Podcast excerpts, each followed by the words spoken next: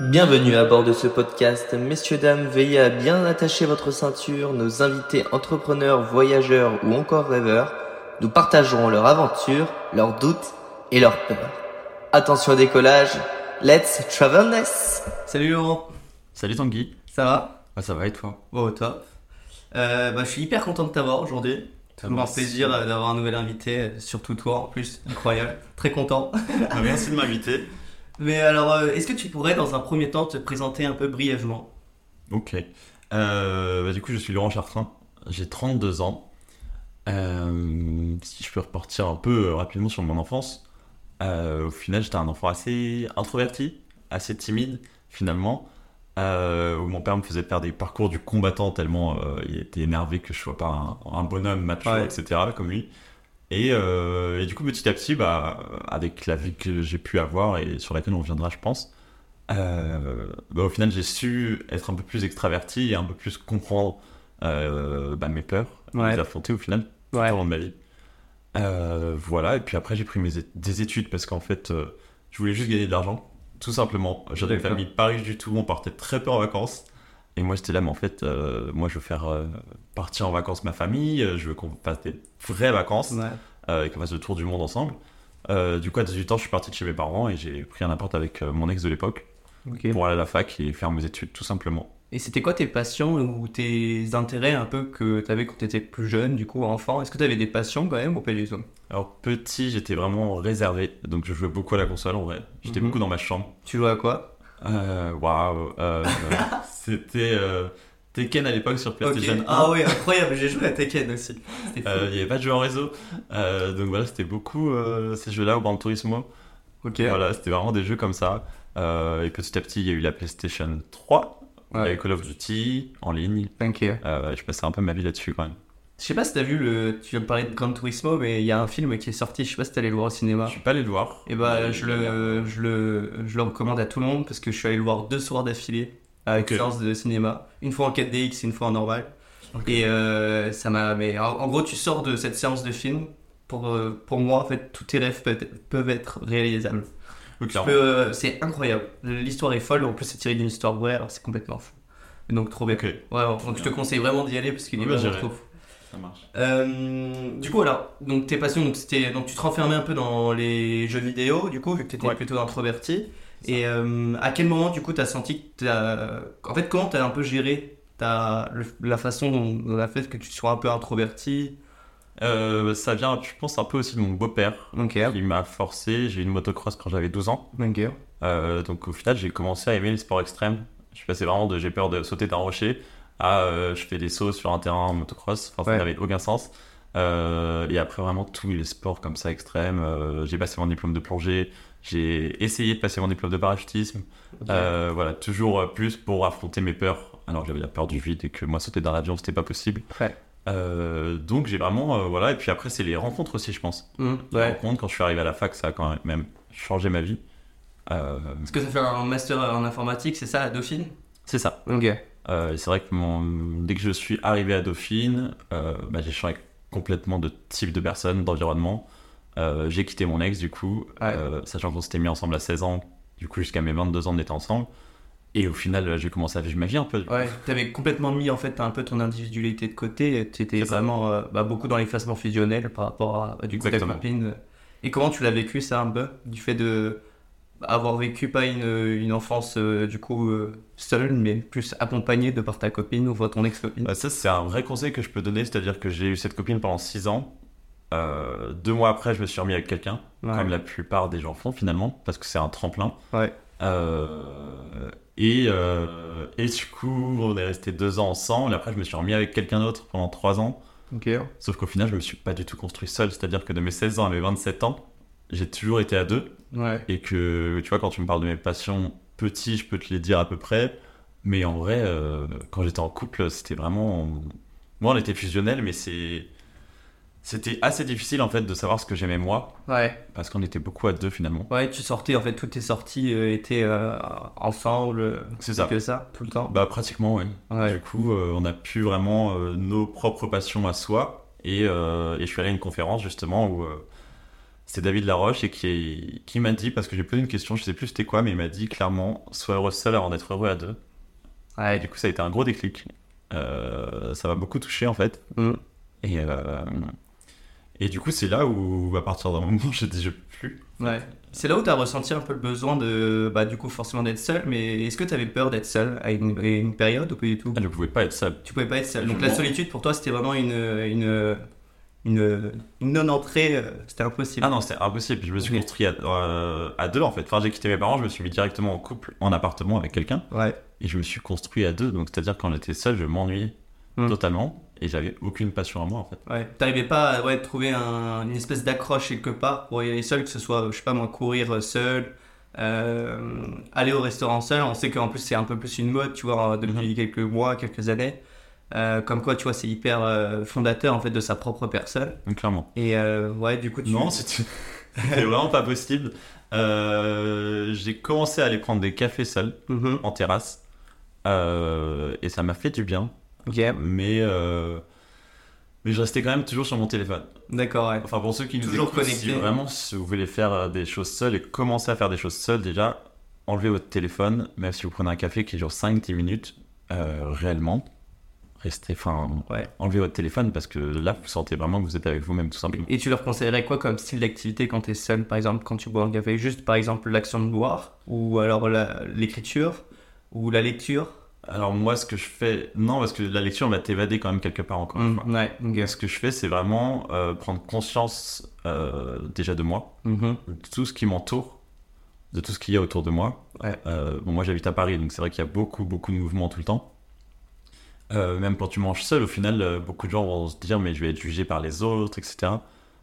Juste si vous regardez, quand vous êtes au restaurant avec des amis et qu'il y a quelqu'un de seul, je pense que vous y faites même pas attention. Ouais, totalement. Et tout le monde s'en fout de tout le monde réellement.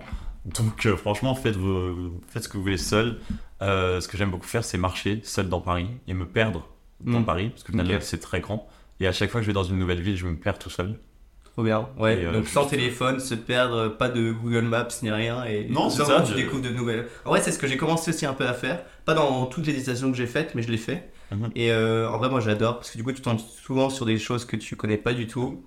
Et d'ailleurs, ça m'a apporté pas mal de rencontres. Je sais pas pour ton cas, mais euh, du coup, bah forcément, tu demandes à gauche, à droite des adresses. Et au final, t'accroches avec une personne. Puis limite, ça devient euh, ta meilleure amie. euh, en tout cas, tu vois, moi, en Thaïlande, limite, c'était ma meilleure pote. Enfin, tu vois, dire. et c'est euh, fou. Enfin, c'est trop bien. C'est une trop bonne expérience. Ok, trop bien. Et du coup, alors, en fait, t'étais en, en- donc à Dauphine. Est-ce que à Dauphine, tu avais des amis ou t'étais encore une fois vraiment que axé sur ta copine? Euh, J'avais des amis, mais euh, c'est plus des amis aujourd'hui. C'est-à-dire que c'est pas des gens avec qui je suis resté en contact parce que c'était un peu. Toutes mes études ont été comme ça, où j'ai jamais réellement accroché avec.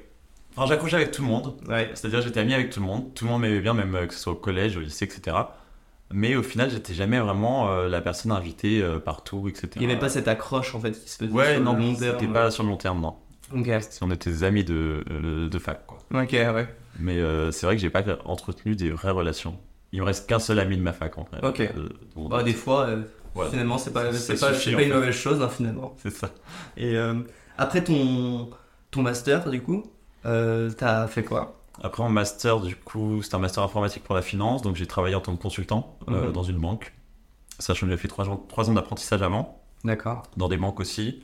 Sauf que vu que j'étais j'étais devenu un peu l'extraverti à la base, j'ai choisi l'informatique pour être derrière un bureau et qu'on ne parle pas. Ok, ah oui, ok. donc, Euh, voilà. Et sauf qu'en vrai, bah, j'ai quand même changé durant mes études et euh, du coup, j'ai dû faire six mois où j'étais consultant informatique.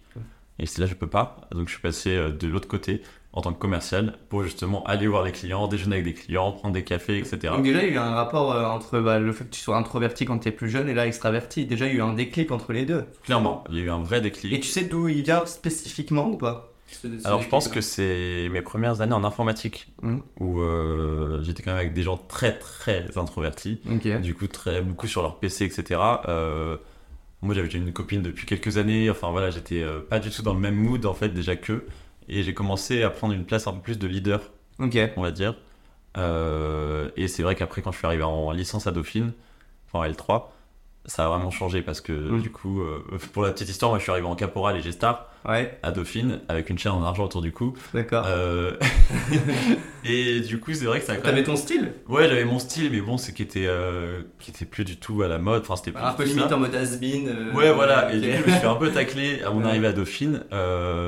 et du coup, j'ai commencé à changer aussi de style vestimentaire, de comportement, etc. Mm. Donc, au final, c'était pas si négatif que ça. Et j'étais avec une autre fille à l'époque qui était toujours très souriante, très dans le développement personnel, etc. Donc, je suis quand même, je suis quand même rentré dans le développement personnel grâce à elle, finalement. Ouais. J'ai lu mon premier livre euh, qui s'appelle Le moine qui vendait sa Ferrari. Ok. Parle Ok. de quoi, ce livre? Incroyable. C'est euh, un avocat très riche qui travaille tout le temps, tout le temps, tout le temps, euh, mais qui n'a pas vraiment de vie en dehors de son travail. Sa Ferrari, c'est son bébé. Mhm. Et en fait, il fait un infarctus. Ok. Et euh, les médecins lui disent si vous continuez à cette allure, vous, vous allez mourir très jeune. Ok. finalement.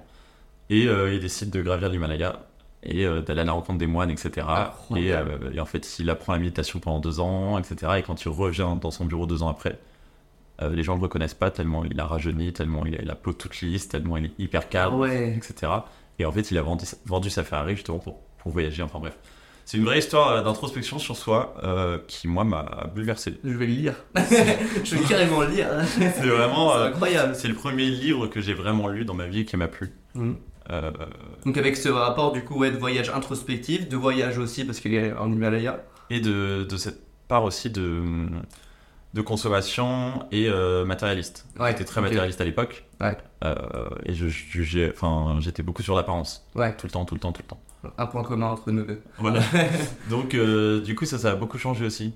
Mhm. Euh, Et t'as senti après que du coup t'avais mis un peu plus de côté cette superficialité, mais de quelle manière tu... alors, pas tout de suite. Pas tout de suite, Après, ça s'est réveillé un peu plus tard? Un peu plus tard, ouais. Euh, parce qu'au final, ce qui s'est passé, c'est que euh, ma dernière ex, du coup, euh, bon, c'est une relation pas très agréable, on va dire, Ouais. euh, assez toxique. J'ai quand même perdu beaucoup d'amis, j'ai perdu ma famille Mm. à cette époque-là. Alors, perdu, euh, ils sont vivants, mais, euh, Ouais. mais voilà. Euh, du coup, j'étais un peu seul et renfermé. Au final, euh, moi, j'étais pas heureux dans mon travail non plus. Mm. Au final, il y avait plein de choses qui n'allaient pas. J'étais toujours dans le développement personnel, mais et ça, c'est un vrai conseil c'est que t'as beau lire plein de livres en développement personnel, tu peux avoir toutes les clés du monde pour être heureux, tu peux les, les donner à tout le monde. Si tu ne changes pas ce qui t'embête en fait dans ta vie, c'est-à-dire ton entourage, tu fais toujours le même trajet pour aller au travail qui te plaît pas forcément, t'as toujours la même personne avec toi qui au final ça se passe pas très bien et c'est toxique. Au final, t'as beau avoir toutes les clés pour être heureux, tu le seras pas. Ouais. Faut changer ses habitudes. fait. C'est ça, c'est changer euh, au moins les personnes qui sont euh, avec toi. euh, Qui sont néfastes avec toi, qui ouais, Et qui t'apportent rien, Et qui t'apportent rien. ouais. C'est-à-dire que bah, il y avait une conférence que où j'étais allé où le mec disait clairement quand vous avez un ami qui vient vous voir pour à chaque fois se plaindre, c'est comme s'il prenait euh, sa merde en fait et il l'étalait sur votre visage tout le temps quoi. Ah après il vous laissait avec ça. Et lui il partait, il s'était déchargé de tous ses problèmes. Et ben c'est un peu ça en fait, c'est-à-dire que si vous avez toujours des amis qui viennent pour se plaindre et qui veulent pas écouter vos conseils, qui sont juste là pour se plaindre toujours de la même chose et qui sont juste là pour avoir une oreille attentive, en fait, euh, ça n'a aucun Ça intérêt. aucun intérêt. c'est s'ils veulent pas évoluer euh, alors que vous vous essayez d'évoluer tout le temps en vrai euh, Ouais, moment c'est next hein. En fait, c'est des personnes qui suivent pas un peu. Bah, J'en parlais avec une amie de ça. euh, comme quoi, c'est quand on, chacun a son évolution et il y en a d'autres qui évoluent beaucoup plus vite que. En tout cas, la on a une perception qui fait qu'on évolue plus vite, d'autres amis beaucoup moins vite. Et que bah, forcément, il y a un écart qui se creuse et qui fait que. bah, en fait, ça rejoint totalement ce que tu dis, hein, mais comme quoi c'est important ouais, de, toujours un peu plus euh, segmenter, je dirais, son cercle pour pouvoir euh, après avancer. Euh, T'avais un a priori un peu avant sur le développement personnel ou pas du tout? Euh, j'y pensais pas vraiment en fait. Et, euh, et si oui j'étais en vrai j'étais très euh, fermé dans mes idées. Euh, avant 24-25 ans j'étais quand même très très fermé. Euh, j'avais des idées très précises. Euh, j'avais un contrôle euh, euh, enfin je buvais pas d'alcool j'avais vraiment des, des concepts en fait dans ma tête euh, parce qu'au final je faisais pas la fête parce que je me suis construit en étant en couple tout le temps je faisais très peu la fête etc Euh, donc quand j'ai découvert un peu j'ai redécouvert ma jeunesse on va dire euh, c'est vrai que tout a commencé à changer finalement. Parce que du coup j'ai rencontré plein de gens différents qui m'ont appris beaucoup. Et euh, ouais. Est-ce que que t'as eu une peur un peu phare à ce moment-là ou pas quand tu commençais à avoir un peu du changement par rapport à ta personne à toi? Est-ce que tu t'as commencé un peu à avoir des différentes perceptions euh, du fait, je sais pas moi, de la peur de déranger, sachant que t'étais quelqu'un d'introverti, et qu'après d'un coup t'es devenu un peu plus extraverti, ou tu vois Hum, En fait, j'ai eu cette peur de perdre aussi des gens, ce qui s'est passé réellement finalement, Ouais. Euh, parce que je suis devenu quelqu'un de très hautain. Ouais, ok. En fait, j'ai fait tout l'extrême. Hmm. Euh, C'est-à-dire que j'allais en, enfin, repas de famille le dimanche en costume, alors que mes parents ne sont pas du tout comme ça. Ouais. Euh, je prenais les gens de haut tout le temps. Du coup, c'était devenu vraiment l'extrême. Après, j'avais mon ex qui était comme ça aussi, donc c'est vrai que Ah, donc forcément, elle s'est peut- ça s'est peut-être un peu retranscrit. je me suis un peu mis dans le mood, c'est ça. Ouais. Et puis les amis qu'elle avait, qui étaient devenus un peu mon cercle d'amis aussi, étaient tous comme ça. Ah ouais. Euh, donc je suis, et puis j'ai des anciens amis qui m'ont dit Mais Laurent, je te reconnais pas, euh, je te préfère en gestion caporal, t'étais vraiment authentique, c'était vraiment toi, etc. Ma famille m'a dit Mais enfin, t'es qui en fait? Ouais. On te reconnaît pas. Et euh, du coup, là, ça m'a fait une vraie claque. Mm. Vraiment. Euh, C'est là où t'as réalisé vraiment. J'ai réalisé ça, et, euh, et donc au final, on s'est séparé avec mon ex. Euh, mon travail, j'ai fait une rupture conventionnelle. Ok. À ce moment-là, t'étais dans quel travail? T'étais. C'est parce que j'ai. J'étais commercial. Ok. Et t'avais fait business developer du coup? Bah, ça, ça, C'est ça, business. Euh, et au final, euh, ce que j'ai fait, c'est que j'ai dit à tout le monde que je partais en voyage Ok. euh, en donnant une date. Ok. J'ai dit le 3 mai 2019, je pars en voyage, seul. Seul. faut savoir qu'au fond de moi, c'est hors de question que je parte seul en voyage. Ok. Sauf qu'en fait, j'ai tellement dit ça à tout le monde. Donc il y a vraiment une, je sais pas comment dire, mais une peur sociale en fait de euh, est-ce qu'il va vraiment le faire? Mes parents m'ont dit toi tu vas partir seul en voyage. Ouais, en mode. euh, je te crois pas. Vraiment pas en fait. Euh, Et après quand je leur ai dit mais si je vais partir en auberge jeunesse, ils m'ont dit toi en auberge jeunesse. Ouais. Sachant que tu mettais des costards du coup Non, mais sachant que- euh, mais si, mais clairement, mais c'est surtout que déjà j'étais en costume, euh, je suis parti à New York pour 3 jours parce que j'ai envie d'y aller. J'avais fait euh, plus de 17 voyages en 2 ans parce que euh, j'avais juste envie de voyager. J'y allais, je prenais les hôtels de luxe et parce que à cette époque-là, je gagnais bien ma vie en tant que commercial. Et en vrai, je dépensais tout mon argent. Je faisais jamais d'économie, moi. C'est vraiment, euh, si je meurs demain, euh, au moins, je, Ouais. je regrette pas. Tu vois. One life. Ouais, c'est un peu ça. Euh, voilà, et il y a une petite histoire aussi que je peux partager qui est euh, euh, que mon grand-père est décédé euh, peu de temps avant, euh, avant tout ça, Avant que tu partes en voyage? Avant que je parte en voyage, Ouais. et du coup, je lui ai demandé raconte-moi toute ta vie. Euh, ce qui s'est réellement passé, c'est que du coup, euh, bah, il était un peu mal à l'aise, parce qu'on n'a jamais vraiment parlé avec mon grand-père, et je me suis senti un peu mal. Donc je suis allé voir à l'hôpital et je lui ai vraiment demandé. Et du coup, j'écoute sa vie pendant deux heures, et tout ce que je retiens, c'est que c'est que des regrets. C'est qu'en fait, ma grand-mère euh, ne laissait rien faire du tout, et que du coup, c'est que des regrets tout le temps, tout le temps, tout le temps. Et je suis là, mais en fait, je veux pas de cette vie-là et mourir euh, en n'ayant pas fait. Enfin, il voulait créer une entreprise, il avait tous les contacts, il avait vraiment plein de choses pour avoir une vie à succès. Ouais. Et ma grand-mère était là, euh, non, non, tu vas pas faire ça. Enfin, très toujours dans la peur, ma grand-mère et le contrôle. Et en fait, quand je voyais mon ex à cette époque-là, j'étais là, Waouh, c'est exactement la même vie là que je suis en train de créer. Donc, non, je veux pas de cette vie-là en fait. Mhm. Et donc, ça, ça a été aussi un déclic dans ma vie euh, de je ne veux pas de regrets dans ma vie. Ouais, je comprends. Donc c'est c'est là, à ce moment-là, du coup, qu'en 2019, tu décides du coup de tout quitter, de tout vendre, et tu pars en voyage, c'est ça? Voilà, j'ai tout vendu. Et Incroyable. je suis parti en voyage le 3 mai. Euh, j'ai pris mon billet d'avion, euh, Direction. direction Bangkok. Ok. Euh, C'était la première étape. À savoir qu'à la base, je contrôle tout. Je suis vraiment contrôle fric. Quand je partais en voyage, etc., tout était planifié à l'avance. Là, je suis arrivé avec mon sac à dos à l'aéroport de Bangkok. Bah là, c'était le flou. Ah, mais c'était le flou et le taxi m'a dit Je vous emmène où? J'avais pas réservé d'hôtel.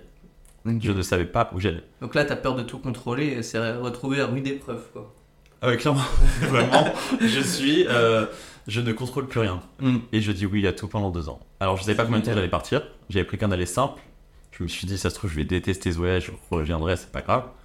Euh, bon, au final, au final, je suis revenu deux ans après. hein. Mhm. Mais euh, il y avait ce truc où je disais oui à tout ce qu'on me proposait. Euh, alors, petite parenthèse, sauf euh, la drogue et les prostituées quand même. Oui. Parce qu'on me propose beaucoup trop de choses comme ça en Thaïlande. Mm. Je pense que Ouais, tu connais. Euh, mais du coup, dès que moi je devais aller dans le sud de la Thaïlande parce que je fais de la plongée, on m'a dit non, va dans le nord, c'est trop bien. Euh, le lendemain, j'ai pris un bus, euh, je suis allé dans le nord. Trop Et bien. en fait, j'ai juste suivi ce que les gens m'ont dit pendant deux ans.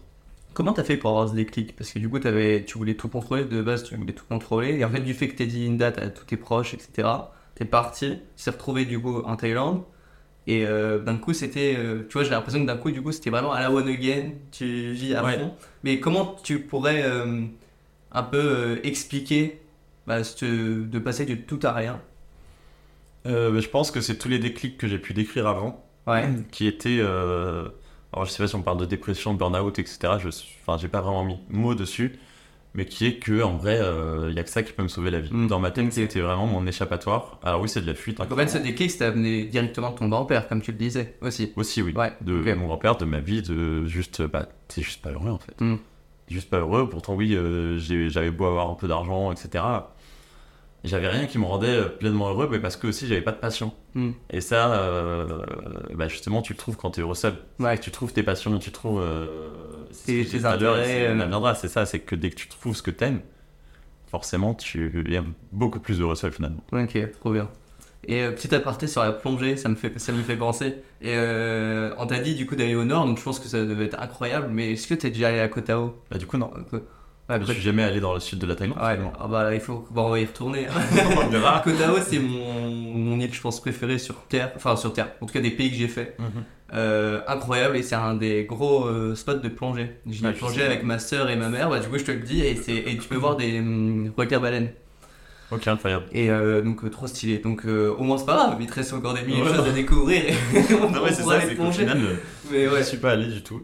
Euh, non, je suis passé par la Thaïlande, le nord, du coup. Après, j'ai pris un, une espèce de pirogue, je sais pas, sur le, le Mekong Ouais. pour aller de la Thaïlande au Laos. Mm. Pendant deux jours sur des sièges de voiture en attaché dans un espèce de bateau.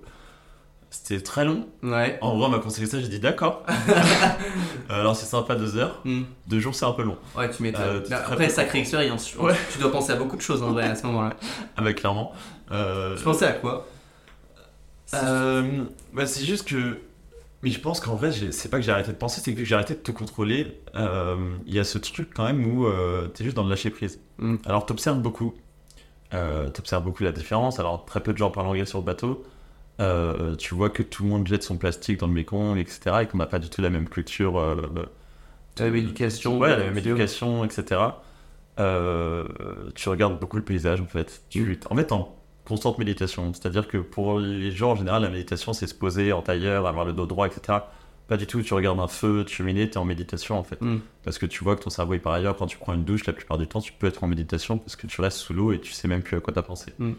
Euh, donc c'est un peu ça. C'est que quand tu observes un paysage pendant des heures, euh, au final, tu décroches totalement. Ouais. Et ça te fait juste un bien intérieur et un vide. En fait, un calme tout simplement qui, qui est présent. Ok. Euh, et au final, bah, après, j'ai fait Cambodge, qui pour moi était le pire pays. Ah ouais? Ouais. Ça m'étonne. Et ben oui, C'est que- trop bien, je veux savoir pourquoi. Parce que euh, le Cambodge, c'est. euh, bah, on- enfin, moi, je dis que le voyage est fait aussi par les rencontres que tu fais. Mhm. Euh, et du coup, tu te construis avec les autres, Mm. Je te rejoins à 100%. finalement. Euh, le Cambodge, c'est les pires rencontres que j'ai faites, mais c'est les plus constructives. Alors vas-y. Celles qui m'ont rappelé toute mon enfance. Ah. J'ai revécu des choses de mon enfance, mais euh, du coup c'était assez perturbant parce que du coup ça me faisait énormément de mal. Et Mm. j'étais là, qu'est-ce que j'ai à comprendre? Parce que je prenais un peu tout ce qui m'arrivait comme des tests finalement. Euh, et j'étais vraiment, mais qu'est-ce que j'ai à comprendre de cette situation? Pourquoi je suis en train de la revivre maintenant en fait? Ouais. Et du coup tout le Cambodge ça a été que ça, que ça, que ça. Donc beaucoup de remises en question, beaucoup de. Ouais. Donc quand je dis c'est le pire pays pour moi, c'est parce que c'était le plus difficile finalement. Mm. Est-ce que ça t'a aidé après par la suite? Ça m'a clairement aidé. Bah, Oui, ça, et pour moi, tu vois, il n'y a rien de plus beau que le voyage pour ça. C'est que du coup, on vend toujours le voyage comme si c'est le truc euh, juste parfait, par, tout, tout va bien. Non, en soi, c'est euh, tu passes par des étapes plus ou moins dures, tu es loin de ton quotidien. Et que bah, une fois que tu fais face justement à ce genre de choses, c'est ce qui fait que bah, après, c'est toute la beauté du voyage. Donc, pas que le voyage du fait de partir de chez soi et d'arriver à un point B, tu vois, mais le voyage introspectif. Donc, c'est beau, tu vois, ce que tu dis, c'est incroyable. Mais clairement, c'est c'est ça. Et ce qui se passe, c'est que euh, ce que j'ai un peu oublié de dire, c'est que j'ai pas pris de carte SIM. Ok. Pendant- ah ouais, donc t'étais complètement mois. déconnecté, donc t'avais pas de téléphone. Alors j'avais mon téléphone sur moi, Ouais. parce que je prenais des photos avec. Ouais. À savoir que mon téléphone, pour moi, vibrait tout le temps. Mhm. Mais Pas du tout. Pas du tout, C'est parce qu'on est tellement habitué à vibre. C'est vraiment les. J'ai regardé sur internet, ça s'appelle les vibrations de fantômes. On est touché, enfin 90% des gens sont touchés à croire que notre téléphone vibre alors que pas du tout.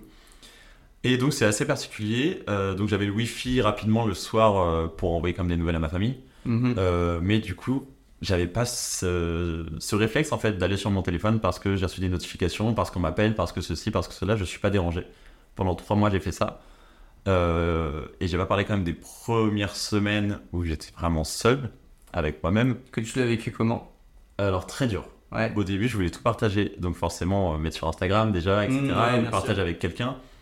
Et il y a ce, ce truc qu'on a tous, mais quand tu vas voir un film avec quelqu'un, tu le fais aussi, tu sors du film Ah, t'as vu quand il s'est passé ça, quand il s'est passé ça, quand il s'est passé ça. Et bah, quand tu es devant un monument, tu fais Ah, t'as vu ça, t'as vu ça, t'as vu ça. Et en fait, bah, t'apprends juste le silence, Ouais. À être avec toi-même, à regarder et à profiter du paysage et de ce que tu es en train de voir. Et en fait, de se dire Bah, ok, je le prends pour moi. Alors, ça, c'est pas tout de suite. Hein. Ouais. C'est au fil du temps, tu apprends en fait, tout simplement à être dans le silence et à juste dire Bah, ok, je, je prends ça pour moi. Et C'est ce que j'ai dit à un de mes meilleurs amis euh, il y a pas si longtemps. Il est parti, euh, il est parti en voyage euh, en Corse. Et, euh, et je lui ai dit, euh, et à un moment il s'est retrouvé seul et il avait pas trop l'habitude de partir seul. Et je lui ai dit, euh, et en fait il a pas trop bien vécu ça, tu vois. Il était pas, euh, voilà, il avait pas l'habitude, un peu comme tu viens de me dire, tu vois. Et, euh, et moi je lui ai dit, mais en fait c'est une question de, bah, alors de temps bien évidemment, mais aussi du fait de bah, réitérer justement cette nouvelle épreuve qui, qui est fait de se retrouver seul. Et, euh, et du coup, voilà, et des fois il le refait, enfin des fois il se retrouve seul et il apprécie de plus en plus sa propre présence. Ce qui Oui. fait qu'ensuite, bah, tu grandis un, un peu plus. Donc je pense que c'est ce que tu as ressenti un peu, je pense. Ah, c'est mesure. C'est fou. c'est ça, c'est que tu grandis et que tu fais des rencontres incroyables. Euh, tu vois, j'avais peur du vide avant. Mhm, Euh, le fait de d'arrêter de contrôler tout. mhm. Je me suis retrouvé devant une cascade de 70 mètres de haut, mais encore une fois, ça c'est des gens qui m'ont dit Ah, on a réservé un taxi pour aller là, tu viens J'étais là, d'accord. Du coup, je suis là avec des gens que je connaissais pas d'une auberge jeunesse. On allait euh, voir une cascade incroyable. et, et vraiment, elle est trop trop belle et j'ai qu'une envie, c'est d'escalader. Ouais. Ah ouais, Sauf c'est fou. Sauf qu'il y a... Oui, sauf qu'à la base, j'ai la peur du vide, Mm, vraiment. mm. Moi, je tremble, je fais un acrobranche de base, je, je tremble, je suis vraiment pas Mm. bien.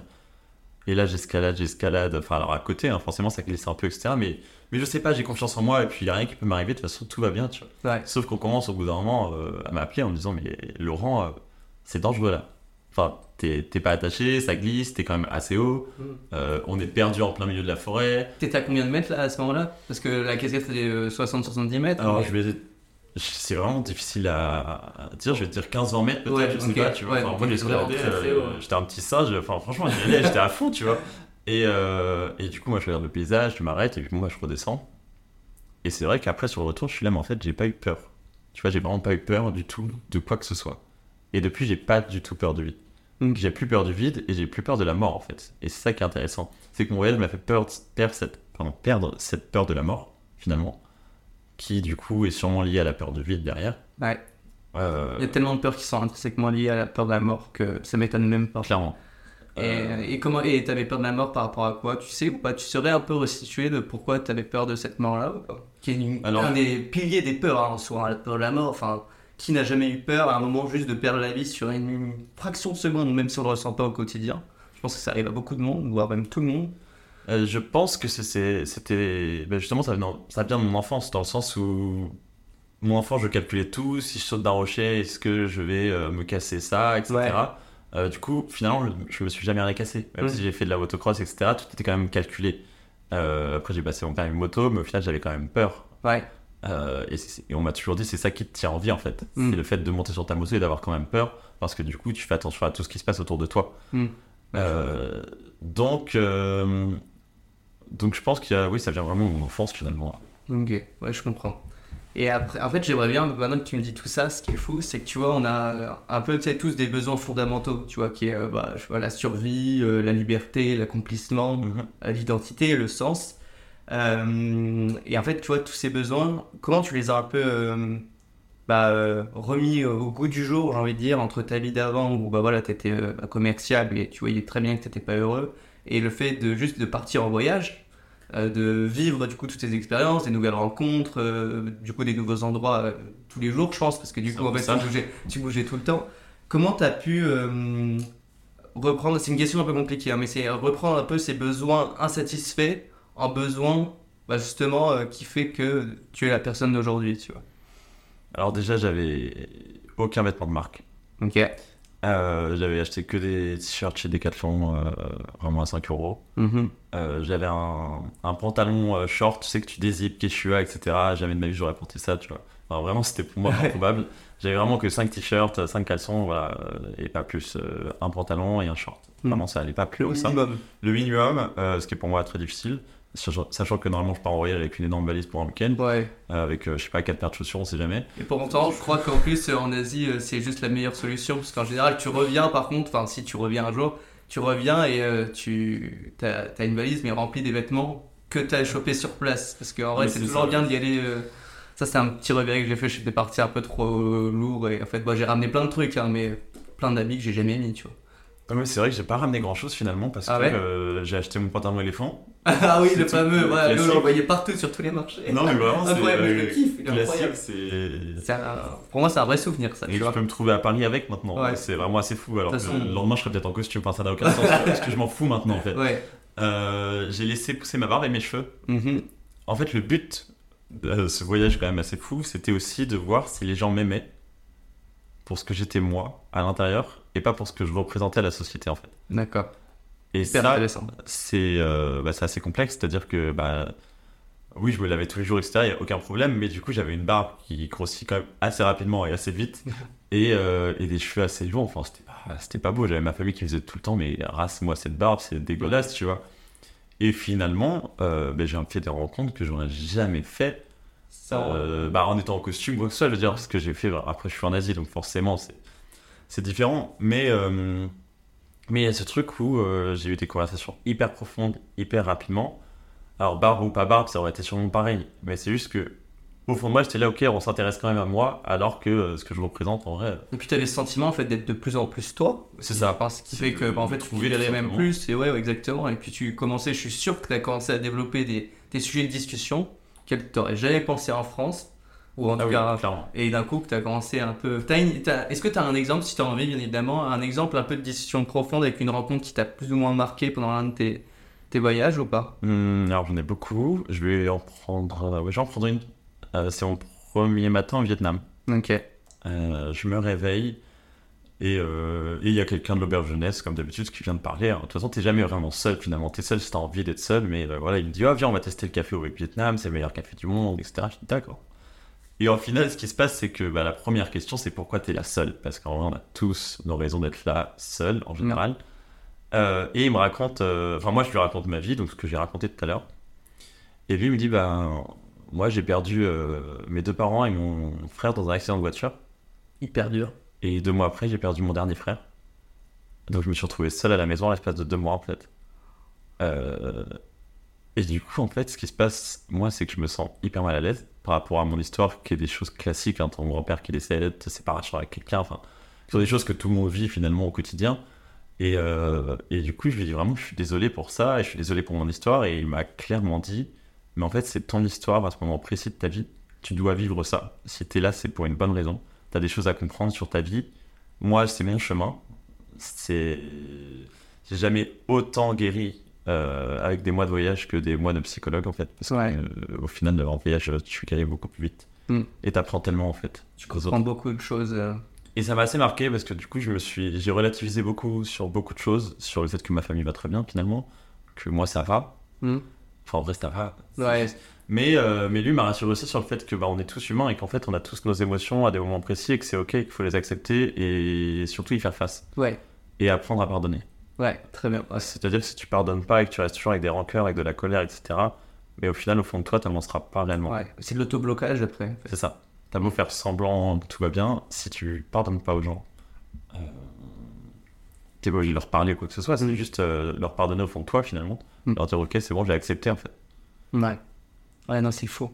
Parce que, un peu, parce que ce, qui est, ce que je trouve complètement dingue avec cette personne du coup que tu as rencontré, donc c'était, il, il travaillait dans l'auberge de jeunesse. c'est un espagnol. Ok, un espagnol, au job, trop bien. Ce qui est fou, c'est que à travers toutes ces épreuves qu'il venait de vivre, Mhm. il avait quand même cette intelligence de dire ça, ce qui est complètement dingue. Parce que beaucoup de personnes, par exemple dans notre quotidien habituel, seraient plus en mode euh, tu sais, à s'acharner sur son sort, ce qui en soi n'est pas négatif, c'est juste que c'est plus ou moins dur à accepter dans le long terme, enfin à court terme puis dans le long terme, euh, qu'il ait pu te dire, euh, qu'il ait pu te dire tout ça, tu vois. Je trouve ça complètement dingue, c'est ouf. Ah, clairement. Non, vraiment, ça m'a, ça m'a bouleversé en vrai, cette Ah ouais. histoire. Ah bah il y a de quoi, hein. Et, Mais- euh, mais ça change ton voyage en fait. Ouais. Ça change ta vision de la vie, ça change beaucoup de choses. Et du coup, bon, des histoires comme ça, j'en ai beaucoup forcément. Euh, on n'aurait clairement pas le temps. Mais, euh, mais ça change, ouais, ça change une personne finalement. T'as l'impression ou pas En fait, j'ai un peu une, une idée par rapport au voyage qui est très globale, mais que je dis d'ailleurs très souvent. Peut-être dans mes podcasts, mais en tout cas, je le dis très souvent aux gens. C'est euh, est-ce que t'as l'impression qu'à chaque fois que tu vas dans un nouveau pays, ou en tout cas une nouvelle ville, ou même juste pas au même endroit, euh, du style, euh, tu vois, là, on est dans mon appartement, on est dans mon appartement. Est-ce que tu as l'impression que quand tu quittes justement bah, ton chez-toi, en fait, d'écrire une nouvelle page blanche pour en retrouver une autre et pouvoir du coup retrouver d'autant plus une autre part de ta personnalité qui est du coup liée à l'inconnu et la curiosité? Et que ça fait en fait un triangle entre peur, curiosité, inconnu et que ce triangle-là fait que tu arrives à connaître une autre part de toi de par cet inconnu parce que tu as été curieux d'explorer par exemple une peur. Tu vois ce que je veux dire? Ok, je vois. Euh, c'est hyper complexe. Ouais, c'est un, un- un schéma que j'ai que j'ai évoqué avec euh, Elliot Prigent, je sais pas si tu connais. Ok. Et euh, Je vois pas, mais. Bah, enfin, le nom me dit quelque chose quand même. c'est un ami là euh, avec qui je pars bientôt euh, bah, en, en vacances et qui m'a dit et qui m'a comment dire en fait lui il a fait un documentaire il est parti en Asie euh, à parler enfin discuter interroger en fait des, des personnes des acteurs euh, sur euh, bah, voilà le climat comprendre d'autant plus comment ça allait se passer comment leur vision en fait. Mhm. et pendant 9 mois il a documenté ça. D'ailleurs son documentaire est incroyable je te donnerai le lien après. Ça marche avec plaisir. et, euh, et en fait, on a, je lui ai dit ça, à un moment, je buvais un café avec lui et je lui ai dit, je trouve qu'en fait, il y a ce triangle-là, entre inconnu, curiosité et peur, et que les trois sont extrêmement liés, qui fait qu'en fait, ce triangle-là te permet de, euh, dans un voyage, que ce soit introspectif ou un voyage comme tout le monde l'entend, du style bah, partir d'un point A à un point B, de beaucoup plus comprendre une part de soi, tu vois, d'être plus dans l'accomplissement, dans l'épanouissement, dans, tu vois. Clairement. Mais euh, du coup, la peur, c'est vrai que je l'ai vite enlevée. Bizarrement. Alors, je me suis retrouvé dans des situations pas forcément. euh, Alors, ça va, je me suis jamais vraiment mis en danger. Mais c'est vrai que j'ai pris un taxi avec des inconnus en sortant de boîte de nuit à 4h du matin. On a fait 45 minutes de taxi. J'ai dormi chez des gens que je connaissais pas du tout. Je me suis réveillé le matin, j'étais là, mais qu'est-ce que je fais? Alors, j'étais conscient, tu vois, mais genre, j'étais là, mais. Genre, ça peut être dangereux. On a enfin Ouais. en Asie, au milieu de nulle part. Euh, je suis allé dans des boîtes de nuit alors que c'était totalement illégal parce qu'il y avait le couronnement du roi à cette époque-là. Ah ouais, ok. Euh, du coup, je suis allé dans des. Ça n'avait aucun sens, tu vois. Mais là, Euh, c'est du lâcher prise au moins. Mais du coup, c'est lâcher prise. Et puis, euh, en fait, ce qui se passait, c'est que, tu vois, je parlais que j'avais pas pris beaucoup de vêtements, et que c'est des vêtements qui me tenaient pas à cœur aussi.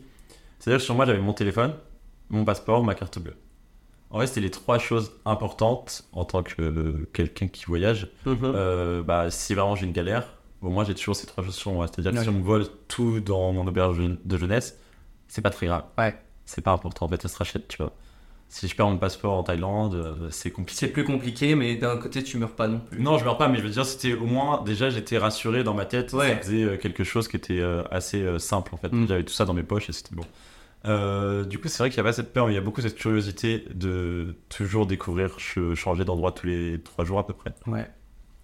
Et pareil, comme je t'ai dit tout à l'heure, c'est vraiment, je marchais dans la ville. Je prenais très peu de transport finalement, très peu de tuk-tuk, etc. C'était vraiment, je marchais euh, 20-25 km par jour et je me perdais. Et vu que j'avais pas de carte SIM, bah, alors oui, j'avais Maps.me téléchargé, mais en vrai, euh, je m'en servais pas beaucoup. Je demandais plus aux gens. Ouais, c'est ça. C'est génial. Tu crées le dialogue euh, C'est ça. aux locaux, que, etc. J'ai donné aussi des cours euh, dans la forêt à des enfants qui avaient entre 4 et 14 ans, Mhm. euh, sachant que là-bas, l'accès à l'éducation est assez difficile. Parce que tu travailles là-bas du coup? Non, mais, Ouais, mais j'ai découvert un mec qui tenait une auberge jeunesse qui m'a dit oui, il y a des enfants, si tu veux, tu peux leur donner cours. En fait, c'est un mec qui a mis en plein milieu, mais on a fait euh, une demi-heure de, de scooter à trois sur un scooter c'est euh, dans les chemins. Et il y a Mhm. un mec en plein milieu des chemins, il a une maison, il a mis des bancs, un tableau. Ah, c'est fou. Et au final, euh, il donnait cours à des enfants qui vivaient dans des. Je sais même pas comment dire, c'est même pas des maisons, c'est Ah, il- vraiment. euh, et les enfants venaient, s'ils avaient envie de venir, pour apprendre. Et alors, tu leur apprenais quoi? C'était plus Du c'est de l'anglais. l'anglais, ouais. Mais du coup, ils avaient entre 4 et 14 ans. Et en fait, moi, j'ai pleuré, clairement, à ce moment-là. Euh, parce que je me suis rendu compte quand même que les enfants, lieu de tous participer, étaient hyper attentifs à ce qu'on leur disait, apprenaient hyper vite. Et, euh, et après, on a joué avec eux, avec. euh, je pourrais jamais te dire ce que c'est comme jeu parce que j'ai pas compris. C'était, il y avait une tongue, un bâton, un caillou. Ils ont créé un jeu avec ça. euh, j'ai pas compris. Mais ce qui est assez fou, c'est que, bah, en fait, ils ont rien et ils ont l'air tellement heureux. Et en fait, ils ont tellement pas la chance d'avoir l'éducation gratuite comme on peut avoir en France. Ouais. Même si j'ai beaucoup de choses à dire sur le système scolaire, tu vois. Ouais. Mais en vrai, on a quand même cette chance d'avoir euh, l'école gratuite, la fac gratuite. Euh, Enfin, tu peux faire des études, tu vois. Mm, Enfin, bien sûr. Moi, j'ai une famille avec très peu d'argent. Euh, j'ai fait des études après un apprentissage parce qu'il fallait bien que je me paye mon, mon loyer. Euh, j'ai travaillé pendant toutes mes études qui étaient par l'apprentissage. Mhm. Euh, donc, je me suis débrouillé pour sortir de, de ça, en fait. Ouais. Parce que j'ai pas à payer la fac, en fait, tout simplement. Là-bas, ils ont rien et pourtant, ils sont si heureux. Et ça, ça m'a un peu. Donc là, tu t'es posé la question comment ça, non Je pense? Comment c'est possible? Tu vois, dans un premier temps, je pense que tu t'es dit ça. Tu dis, putain, c'est dingue. T'essayais de comprendre pourquoi, du coup? Bah, c'était. Mais il n'y avait même pas à comprendre, c'est qu'en fait, c'est tellement logique. C'est-à-dire qu'ils ont rien, et au final, ils sont très, très heureux parce que ils se posent, je pense, même pas de questions. Tu sais, ils n'ont pas vraiment accès non plus aux informations. Ouais. Euh, tu sais, c'est- là, j'étais vraiment dans les champs, j'étais pas dans les Mmh, consuls, ouais, etc. J'étais, euh, Du coup, ils ont vraiment pas forcément accès à l'information. Ils sont hyper contents de nous voir. En plus, moi, j'avais une barbe. Ils connaissent pas du tout. Ils étaient là à la prendre tout le temps et tout ça. euh, Enfin, à toucher, tu me faisais trop rire. Ouais. Donc, euh, je pense qu'ils se posent pas les mêmes questions que nous, en fait. À toujours se remettre en question, etc. Et tu vois, sur le fait que je disais, oui, j'étais pas heureux, j'avais ça, ça, ça, ça, ça. Bah, au final, tu te sens un peu aussi mal à l'aise par rapport à ça, à se dire, en Mm. fait, euh, à quel moment tu peux être légitime à pas être heureux, en fait. Ouais. Euh, après, en vrai, c'est légitime parce que bah, on vit dans cette société-là, on vit, euh, nous deux à Paris, et qu'il y a tellement de choses, etc., qui se passent au quotidien que, bon, bah, aussi, on a des sentiments et reste humain, tu vois. Hmm, ok, ouais. Et après, comme un. Tu vois, vu que tu as donné des cours quand même à des enfants, ils avaient entre quel âge et quel âge, tu m'as dit Entre 4 et 14 ans. 4 et 14 ans. Du coup, euh, je me doute que en plus, euh, pour eux, inconsciemment, ils ont énormément de reconnaissance envers toi. Je pense après que tu leur ai fini de donner un cours, non? Qu'est-ce qu'ils faisaient? Qu'est-ce enfin, que- que- quels étaient les signes qui disaient que, qui disaient qu'en gros qu'ils t'aimaient peut-être ou que, que bah, tu les avais aidés sur. Mais en vrai, je te montrerai des photos, tu les vois, ils sont trop heureux, ils te Ouais. ils sont dans tes bras, euh, ils veulent absolument que tu viennes jouer avec eux après, alors que tu comprends rien, ils ne parlent pas du tout la même langue, même s'ils parlent un peu d'anglais parce que bah, ils ont des, des étrangers qui viennent leur apprendre tous les jours quelque chose. Mhm. Euh, mais euh, oui, c'est juste, tu le vois dans leur visage en fait. De leur tu ouais. Tu vois qui dans, dans leur visage, ils applaudissent, ils sont toujours, euh, ils veulent toujours participer. euh, et c'est assez impressionnant à voir. Ouais. Ouais, je trouve ça complètement dingue. C'est un peu comme. euh, encore une fois, une amie avait fait un, un- du. Comment dire une, De l'humanitaire au Bénin. Et, euh, et justement, elle avait vécu un peu ce style-là, dans le sens où elle- juste les enfants, pour la remercier, c'était juste avec le sourire. Tu vois. Oui, Ou c'est euh, voilà, des applaudissements. Ça Pas grand-chose, fou, hein. Mais pour moi, il n'y a rien de plus humain que ça. Tu vois. Mais, Incroyable. C'est ça, c'est. Et euh, petite histoire, je me suis retrouvé après, bah, du coup, dans... c'était au, bah, au Cambodge finalement. hein. Il y a des choses qui se passent bien au Cambodge. hein. Mais euh, je conduisais mon petit scooter là, dans les chemins et il y a euh, une famille, je sais pas, ils sont 15, mais ils sont 15 dans un truc. C'est des trucs en tôle en fait. Ils ont Mhm. mis 4 tôles pour faire une espèce de maison. Ils vivent tous là-dedans.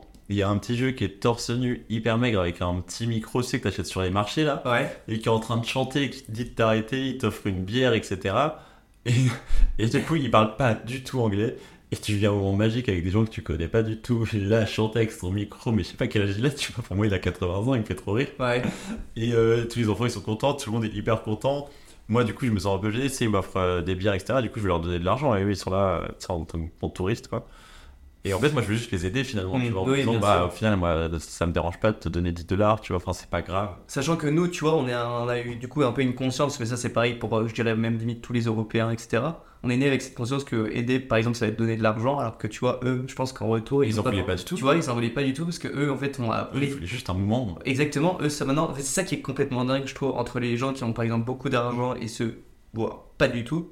Ils ont quand même ce rapport à l'argent qui n'est pas du tout le même et qui fait que, tu vois, euh, pour eux, euh, bah, leur argent, voilà, ouais, comme tu disais, c'est un moment plutôt passé avec un, une- un inconnu ou autre. Alors que nous, par exemple, ça va être d'aider, ça va être, bah, tu donnes 20 euros à une personne, la personne va être heureuse parce que tu as eu 20 euros. Ça va être moins dans le moment passé avec cette Ouais. personne. C'est complètement dingue, tu trouves pas?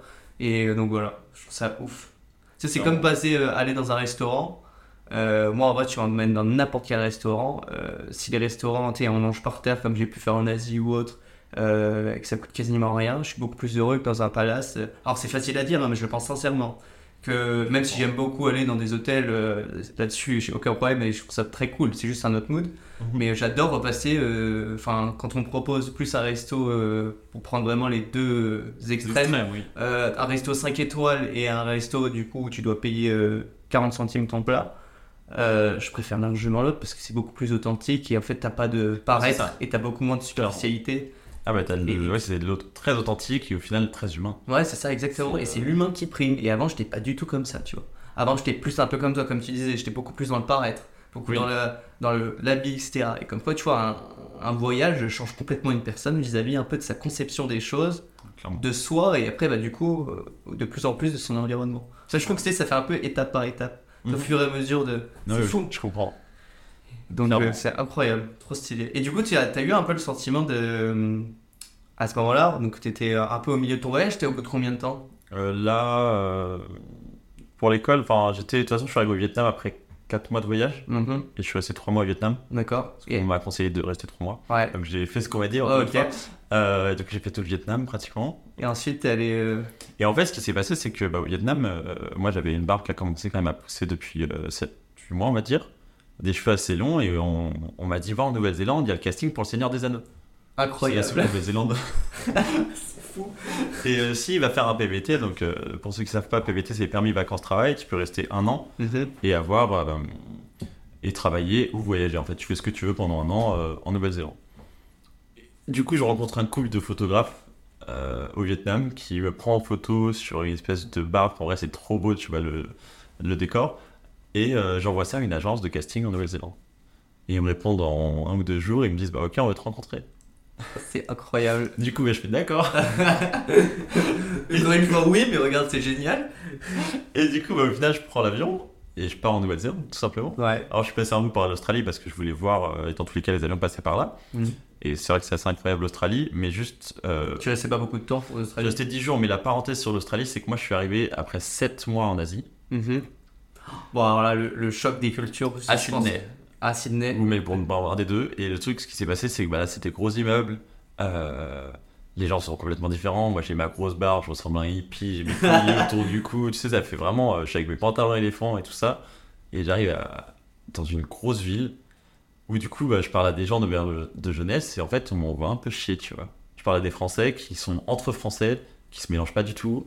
Et du coup, j'ai une- un peu une mauvaise image des Français en Australie parce qu'il y a ce truc où euh, les Français sont quand même bah, très français Mhm. ils restent euh, qu'entre français et ne vont pas. Enfin, c'est vraiment, j'ai fait l'expérience à, à l'étranger. Alors, j'ai l'impression que c'est pour Instagram, tu vois. Ouais. Mais en soi, euh, t'apprends pas la culture. Enfin, je sais pas. Euh, Ouais. Après, j'ai des amis qui sont là-bas maintenant et je sais très bien qu'eux, ils font le tour en van, etc. C'est que pour moi, t'as deux, c'est que t'as deux styles de français entre guillemets en voyage, ceux qui restent entre eux et puis ceux justement qui ne veulent surtout pas croiser de français aussi, tu vois. Mais oui, c'est ça. Moi, j'étais là, ah, trop cool, vous venez d'où, etc. Euh, ben, de Paris, pourquoi en fait? Et du coup, j'étais ok. Super. Euh, Enfin, trop cool, tu vois. Et, euh, et en Asie, on te dit, euh, bah, enfin, tu sais, on te voit tout seul, on te dit, bah, viens avec nous. Et là, c'est c'est là, bon, bah, en fait, on va en soirée, donc euh, salut. Suis là, ok, bah, super. Ah ouais. Et bon, bah, je suis pas resté très longtemps. Et la Nouvelle-Zélande, c'est complètement l'opposé, parce que ceux qui vont en Nouvelle-Zélande, c'est parce qu'ils aiment bien la nature, parce que, enfin, c'est deux mondes différents, Australie et Nouvelle-Zélande. Et du coup, voilà, j'arrive en Nouvelle-Zélande euh, pour aller euh, faire le Seigneur des Anneaux. Et alors, rentrer dans le et- monde du cinéma. Ouais, c'est incroyable. Et comment ça s'est passé? Euh, bah, au risque de décevoir les gens, il y a eu un peu euh, un Covid qui est arrivé. Ouais. Et Ah du bon? coup, parce qu'on est en décembre 2019. Ouais. Euh, donc euh, je suis accepté en tout cas pour être figurant dans un premier temps. Mhm. Mais déjà, juste c'est fou. Ouais. C'est incroyable, l'expérience est folle. Ça n'a aucun sens. Et, euh, et au final, plus ça va, plus je fais l'erreur en fait de vivre en Nouvelle-Zélande comme en Asie.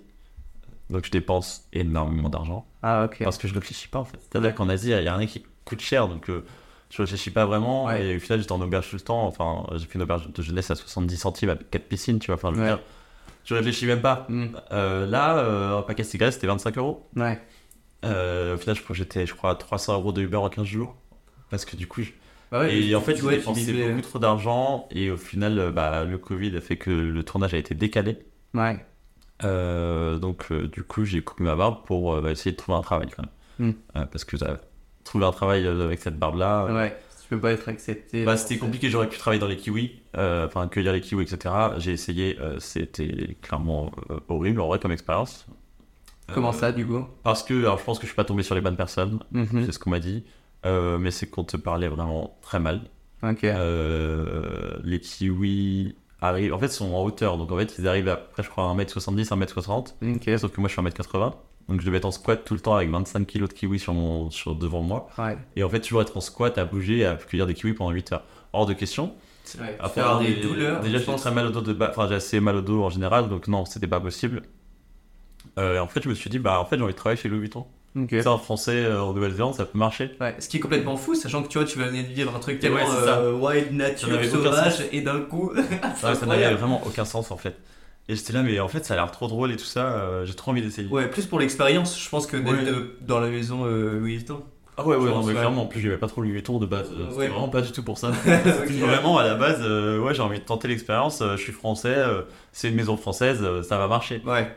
Bon, Bah, grosse déception, ils me disent clairement non. En Ok. fait, euh, euh, on cherche personne. Après, euh, je vois qu'au final, euh, ils cherchent quelqu'un en ligne. Donc, du coup, je repostule en ligne. Je vais redonner mon CV. Aucune réponse. Et du coup, je dis, bon, bah, je vais y retourner, c'est pas grave. J'y retourne, je demande à voir le directeur du magasin. Alors là, on me dit, mais clairement, monsieur, en fait, faut arrêter de venir. Enfin, c'est un peu ça. hein. Ah ouais, limite, t'allais être blacklisté. tu Ouais, c'est un peu genre. euh, mais non, en fait, si on vous appelle pas, c'est parce que vous avez pas le profil. Je dis, je sais que j'ai pas le profil. Mais je dis, je corresponds quand même. Ah ouais. Parce qu'en vrai, j'ai jamais travaillé en retail. En fait, c'est-à-dire, quand t'as jamais travaillé euh, dans un magasin de vêtements ou quoi que ce soit, tu commences chez H&M, après tu vas aller euh, sur des plus grosses enseignes, puis Mm. Kenzo, puis Gucci, et Louis Vuitton, c'est un peu le Graal, en fait. Ouais. Euh, et au final, le directeur du magasin, il me dit, bon, bah, venez pour un entretien euh, mardi. euh. Je dis, ok. Et au final, j'ai surperformé. Enfin, m'ont Ok. pris, en fait, parce qu'après, moi, l'entretien d'embauche, il a aucun problème, tu vois. Ouais. Et du coup, ils m'ont pris. Au final, je suis resté que 3 mois, tu vois, dans, dans le magasin. J'ai fini deuxième meilleur vendeur, j'ai fait un million de chiffre d'affaires. Et c'était genre, on n'a jamais vu ça. Waouh, Je incroyable. connaissais tous les produits par cœur. Et en fait, j'ai- j'ai appris, j'ai tout appris par cœur. Enfin, je sais pas, j'apprends vite, donc au final, c'était ok, tu vois. Et c'était plus pour une expérience de challenger, Mhm. De me dire, en fait, je peux apprendre un truc facilement, même si j'ai pas les compétences. Mm. Euh, j'étais commercial avant, donc ça, Ouais. ça T'avais va. quand même un lien, oui, je suis d'accord, mais bon, après, il faut quand même le faire. Hein, en Voilà. Nouvelle-Zélande et tout. Euh, mais surtout la persévérance, en fait, de se dire, bah, ok, on m'a refusé, mais en fait, est-ce que j'aurais vraiment envie d'y aller? Bah ouais, du coup, j'y retourne, Mm. j'y retourne, et puis je pousse la porte du magasin et j'y vais, tu vois. Ouais. Et puis à un moment donné, ça marchera. Et ça a marché. Ça a marché incroyable. Mais t'as dû avoir euh, un peu des, euh, des comment dire, pour reprendre encore une fois le terme, des peurs par rapport à ça aussi, non, au début? Euh, bah, sur- De travailler à. Non? C'était surtout la peur de. Ah, déjà, qu'est-ce que je fais là En fait, vraiment, Ouais. moi, j'étais là pourquoi je fais ça en vrai, tu vois, je savais pas vraiment. Euh, mais c'est la peur de. Même si je parle bien anglais. Mm. euh, La langue Bah, déjà, la langue, les néo-zélandais ont un accent quand même Ouais. assez, assez fort. Et au final, non, parce que du coup, t'es un français dans un magasin français, et au final, ils sont carrément in love en fait. Parce que du coup, t'as vraiment. Même si j'essaie de pas avoir l'accent très très français, j'ai quand même l'accent, ils le savent. Ouais, Et puis même mon look, apparemment, euh, enfin, ça se voit. en ça, fait. ça se voit. Ça se voit. euh. Et au final, euh, du coup, non, au final, ça allait, je m'éclatais trop, en fait. Je m'éclatais parce que... Et c'est ça qui m'a aussi fait grandir. Parce que je bougeais tout le temps et je voyais du monde. Ouais. C'est-à-dire que euh, moi, mon métier d'avant, euh, même si je voyais des clients, etc., on reste souvent au bureau. Mhm. Tu vois, et en fait, être au bureau derrière un PC, je me suis rendu compte que je pouvais pas. Ouais. En fait, et en fait, juste bouger tout le temps, tout le temps, bah, c'était trop bien. Et en vrai, à force de t'écouter, là, tu vois, t'étais même plus du coup dans le vouloir te contrôler, mais là, t'étais carrément, mais euh, fois mille dans le lâcher prise. Ouais, je faisais ce que j'avais envie. c'est ça qui est génial. Du coup, ouais, t'étais. euh, J'ai été figurant aussi dans, dans The Wild, du coup, qui est sur Amazon Prime. Ok. Donc, euh, ce qui est très drôle, c'est que j'ai été figurant avec ma grosse barbe. et euh, ils m'ont appelé deux semaines après pour faire la scène d'avant. C'est que j'avais coupé ma barbe entre temps. Donc, en fait, si, si vous me voyez en vrai dans cette série, alors je suis juste en arrière-plan du personnage principal. D'accord. Mais, euh, mais en gros, sur le premier plan, on est dans une salle de classe, j'ai pas de barbe. Mhm. Et je suis le premier à sortir de la salle de classe avec une barbe énorme. Énorme. Ah, c'est énorme. La Ah ouais. anecdote de The Wild, faux record. ouais, Complètement. Il t'a détruit le game. Ah, c'est incroyable. C'est trop bien. Voilà. Euh, du coup, ça m'a un peu lancé dans ce truc-là parce que c'était vraiment une production américaine. Ils ont des moyens colossaux. Ouais. C'est impressionnant, vraiment. Euh, tout est millimétré. Euh, la sueur sur le front à chaque fois qu'on refait une prise, ils remettent un peu de goutte, etc. Ils remettent le pli de, du manteau et tout ça. Tout est hyper millimétré. On était 150 figurants. Ah ouais. Euh, Il y avait à manger pour tout le monde. Enfin bref, c'est un budget monstre. Et après, j'ai fait des tournages néo-zélandais. Alors D'accord. là, c'est très rapide. Bon, bon, on se dépêche, etc. Ah ouais. Et, euh, du coup, t'es très peu payé au final. Ça, c'était après Louis Vuitton, du coup. Euh, c'était entre, enfin c'était, euh, vu que j'étais qu'en 20 heures à la base, je, Ah, d'accord, ok. je faisais à peu près 40 heures en général. D'accord. J'adorais ça, mais, mais oui, c'était un peu, euh, ouais, avant, après, enfin, voilà. Et tu es resté combien de temps, toi, en Nouvelle-Zélande? Au final, un an et demi. Parce que Un du an et coup, demi. il y a le Covid qui a fait que je n'ai pas connu le Covid. Mhm. Alors désolé à tous.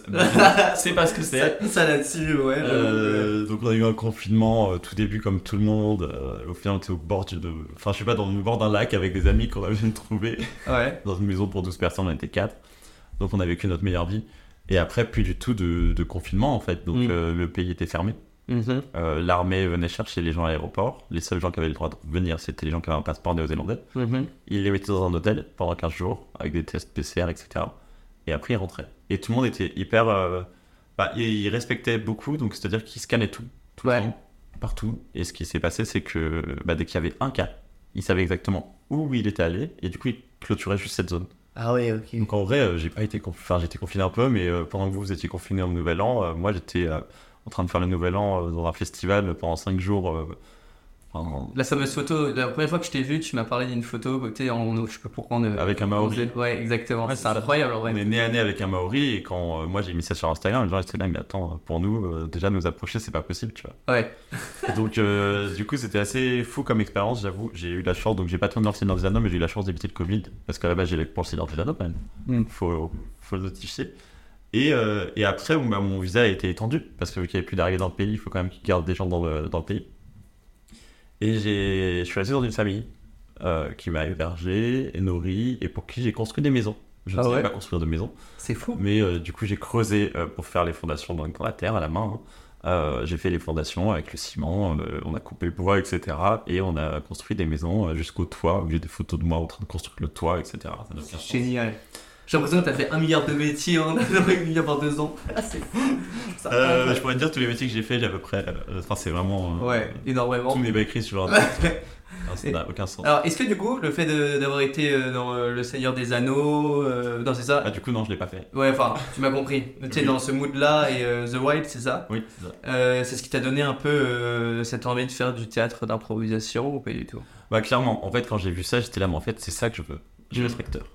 Ok. Alors, j'avais euh, 30 ans à l'époque. euh, et au final, j'étais là, bah ouais, en fait, je veux être acteur, c'est trop bien. Enfin, Ouais. c'est incroyable.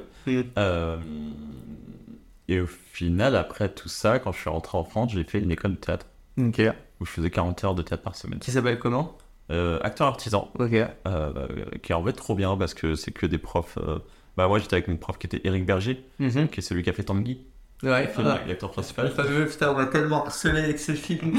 Quel angoisse. Voilà. Sachant que j'ai tout le contraire en plus, parce que j'adore me barrer à gauche, à droite et je, je du Bah, on le harcèle toujours pour ça, lui. Ah, ah ouais Bah, 20 ans après, c'est toujours. Ah ouais, pff, le pauvre, je compatis. Euh, et non, du coup, j'avais des profs incroyables. Et ce qui est bien dans cette école, c'est qu'il y a une agence intégrée. D'accord. Un agent, donc j'ai passé un casting pour Luc Besson pour ce prochain film. Ok, Bon, je crois que je n'ai pas l'accent américain, mais, euh, Mhm. mais voilà, j'ai pu passer des castings. J'ai eu la chance de passer des castings euh, assez intéressants. Donc en vrai, super école. Euh, voilà, et, euh, et au final, euh, c'est. Je sais pas, je trouve ça incroyable en fait, euh, déjà de faire du théâtre. Que tu sois introverti ou extraverti, quand tu es introverti, ça t'aide déjà beaucoup. Mhm. Ah, bah, justement à la prise de parole, etc. Mais quand tu es extraverti et que tu as beaucoup d'énergie, au final, bah, comme toi et moi, finalement, on a beaucoup, beaucoup d'énergie, le théâtre va quand même te canaliser aussi. Ouais. Parce que du coup, tu vas pouvoir faire des personnages, tu vas pouvoir créer des choses, alors surtout l'improvisation, où là, l'improvisation, tu vas exploser. Faire un peu ce que tu veux. tu, en fais- soi, tu euh, redeviens un enfant en fait. Ouais. L'improvisation, c'est vraiment toutes les histoires que tu te faisais quand tu étais enfant. Bah, tu les crées. tu- Enfin, moi, j'ai, je sais pas, 8, 10 personnages différents euh, que je fais régulièrement sur scène Ouais. euh, qui n'ont aucun sens. Tu vois, c'est vraiment une voix différente, une, euh, Et que t'adores des faire. mimiques, des, mimiques différents, etc. qui sont vraiment, euh, ouais, que t'adores faire tout simplement parce que. Euh, voilà. Du coup, c'est, euh, du coup, c'est assez incroyable. Euh, sauf qu'il y a quand même l'argent qui m'a rattrapé. Ouais. Putain. Parce que 3 ans de voyage, enfin 2 ans de voyage plus un an de théâtre à un moment donné, euh, peut-être falloir travailler. Ouais. Euh, et euh, j'ai postulé à des choses qui me plaisaient un peu plus. Alors toujours dans le métier, dans le commercial parce que c'est un peu mon CV au final. On, on est revenu en France accessoirement. Et vu que bon, j'étais pas acteur en un an, euh, accessoirement, enfin j'avais déjà fait du théâtre un peu avant, mais il y avait ce truc où là je faisais vraiment 40 heures de théâtre par semaine, donc j'étais là, ok, je vais être acteur à fond. Euh, et au final, j'ai repris un métier de business developer comme avant dans une ESN. Mm. Euh, au final, j'étais très peu payé finalement par rapport à avant. Tu dois avoir une autre approche, non euh, Personnellement parlant, enfin psychologiquement Bah, parlant. je pensais être prêt. En fait, Ouais, je pensais vraiment pensais. être prêt. Euh, je me suis dit, ouais, c'est bon. euh, maintenant, je suis heureux seul. Je suis trop bien dans ma vie. C'est vrai qu'on n'a pas trop fait. On le fera peut-être après, mais du coup, le résumé de tout ça. Mais c'est vraiment, euh, ouais, je suis bien. Je suis ok. Je suis en accord avec euh, avec mes valeurs, avec mes principes et tout ça. Donc go, tu vois. Ouais. Sauf qu'en fait, j'ai pas vécu la transition du Covid Ah et qu'en fait, là, on sort plus du tout du bureau. On fait que des des Teams en fait. Ouais, c'est ça. Et c'était là, mais au secours. Enfin, moi, je suis commercial parce que je veux bouger en fait. Ouais. Et là, c'est là Bah, où je me suis plus. rendu compte. Bah, c'est vrai que je pouvais plus. C'est vrai que les gens le font plus. Ouais. Et il y a quelques clients que j'ai réussi à motiver pour prendre un café, tu vois, en me disant, bah c'est cool, on va créer un vrai lien. Parce que pour moi, si tu veux être un bon commercial, bon, déjà, certes, oui, il y a l'argent, mais il y a le fait de créer une relation humaine. Hmm. Moi, je suis quelqu'un, bah, tu me connais un peu, très authentique et on me l'a souvent dit, t'es très transparent quand même. Un peu trop parfois, mais c'est moi en fait, je déteste le mensonge et c'est clairement euh, je suis qui je suis. Euh, et il y a ce truc où bah là, euh, tu crées pas de vraie relation, c'est-à-dire Mm. que le client, il a un énième commercial qui lui parle Teams pendant 10 minutes. Non, bah au final, il te retiendra pas. Ouais. Euh, tu connais pas le nom de sa femme, tu connais pas le nom de ses enfants. Quand tu vas déjeuner avec un client, tu parles de travail 10 minutes. Ouais. Et en général, c'est à la fin, tu vois. Mais tu connais ses vacances, tu sais ce qu'il a fait, etc. Et du coup, là, tu crées un vrai lien de proximité avec ton client qui est du coup humain, Hmm. tout simplement. Parce que moi, c'est ça qui me manquait, en fait. Ouais. C'était vraiment ce ce côté euh, humain que j'avais plus du tout avec mes clients. Puis même après, du coup, tout ce voyage, je pense que ça a dû aussi forcément non, là, euh, je pouvais prendre pas. euh. Après avoir vécu autant d'humanité, en guillemets, se retrouver dans un truc où on se parlait juste dire bonjour, au revoir, ok, c'est bon. Non, c'est- non, c'est clairement pas possible. Ouais. C'est pas possible. Et puis, il y avait ce truc aussi euh, d'argent qui était là, mais en fait, c'est pas. C'est plus ce que je veux finalement. Hmm. Alors, certes, j'ai toujours cette idée de d'avoir de l'argent, etc., d'être d'être successful, tu vois, comme un peu beaucoup de gens. Euh, mais il y a ce truc où j'ai envie de faire quelque chose qui me passionne. Hmm. Et plus pour les mêmes raisons. Et en fait, ça change toute l'énergie de la chose. Ouais. C'est-à-dire qu'à partir du moment où tu as envie, et ça je l'avais appris dans le développement personnel, mais bon, il faut le temps de le prendre en conscience, et de, le- de le mettre en place, c'est à partir du moment où tu chercheras pas l'argent, bah en fait, tu auras de l'argent. Ok. Parce que du coup, tu t'éclateras dans ton métier et l'argent viendra tout seul à toi parce que, ben, du coup, juste ça te fera plaisir en fait Ouais. de Et, faire ce que tu fais. et ce qui me vient en tête, c'est du coup, c'est quoi ta définition un peu du succès? Pour toi, c'est quoi réussir? Hmm. Réussir.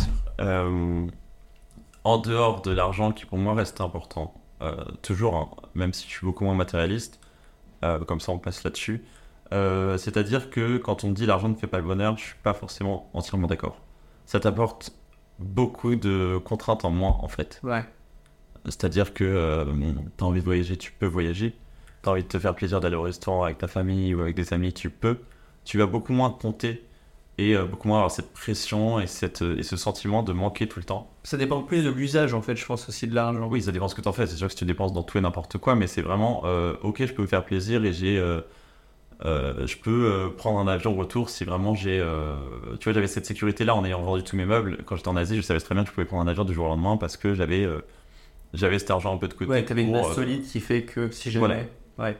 Euh, donc c'est voilà ça, mais après euh, pour moi le succès c'est vraiment euh, avoir savoir qui tu es. En fait, Mhm. trouver alors euh, je pense qu'on va toujours chercher à être la meilleure version de soi-même entre guillemets. Ouais. Ça, ça, s'arrête- ça, ça s'arrêtera jamais en soi. On- Alors ça dépend des gens, mais moi personnellement c'est comme ça. Ce que je veux dire, c'est que vu qu'on évoluera toujours jusqu'à notre mort, en fait, en soi, on apprendra toujours à se connaître. En fait, il n'y aura jamais ça. une, une, une porte en mode ça y est, je suis parfait, je me connais par cœur, tu vois. Impossible en vrai. Non mais Ce clairement, qui est bien, ouais, ok. c'est il y a ce truc de euh, bah, pour moi les gens qui sont hyper ouverts d'esprit, j'adore parler avec eux parce que je peux parler de politique, je peux parler de religion, etc. Je vais jamais m'énerver en fait parce Ouais. que oui j'ai des avis, mais en fait si t'as des bons arguments, etc. et que tu, tu forces pas pour me faire changer d'avis parce que c'est toi qui as raison et que c'est en fait c'est juste on est deux personnes différentes avec une éducation totalement différente, une vie différente. Et c'est ok en fait d'accepter l'autre, tu vois, Mm. et d'accepter sa façon de penser. Et ce qui est le plus intéressant pour moi, c'est de comprendre pourquoi la personne pense comme ça.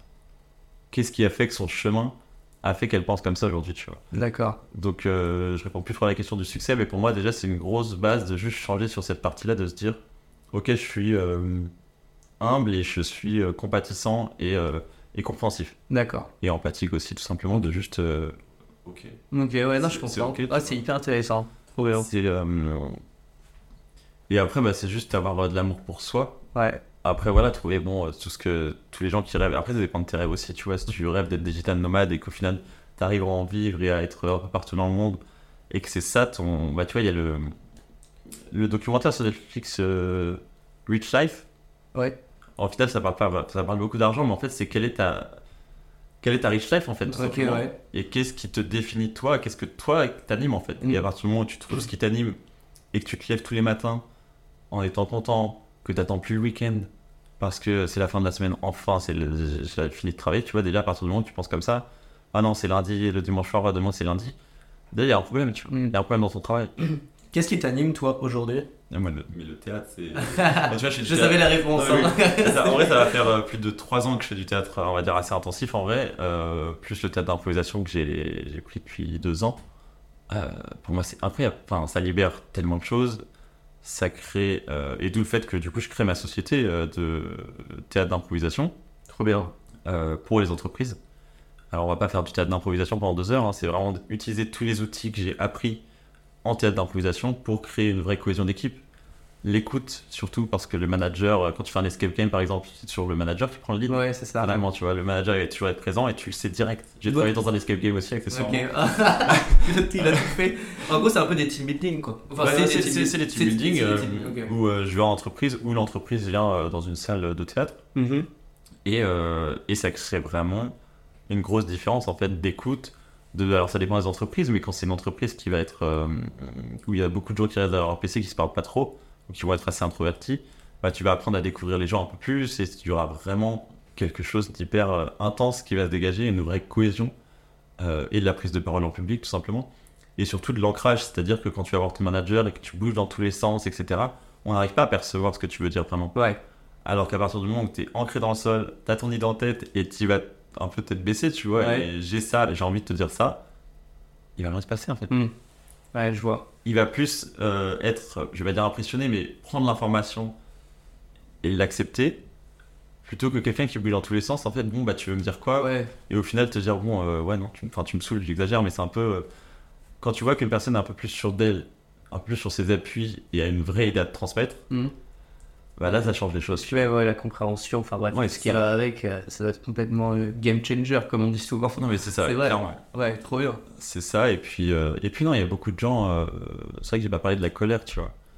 Mais il y a beaucoup de gens. bah, chacun vit sa vie en fait. Mhm. Et ça, pour moi, c'est hyper important que, de comprendre que chacun vit sa vie.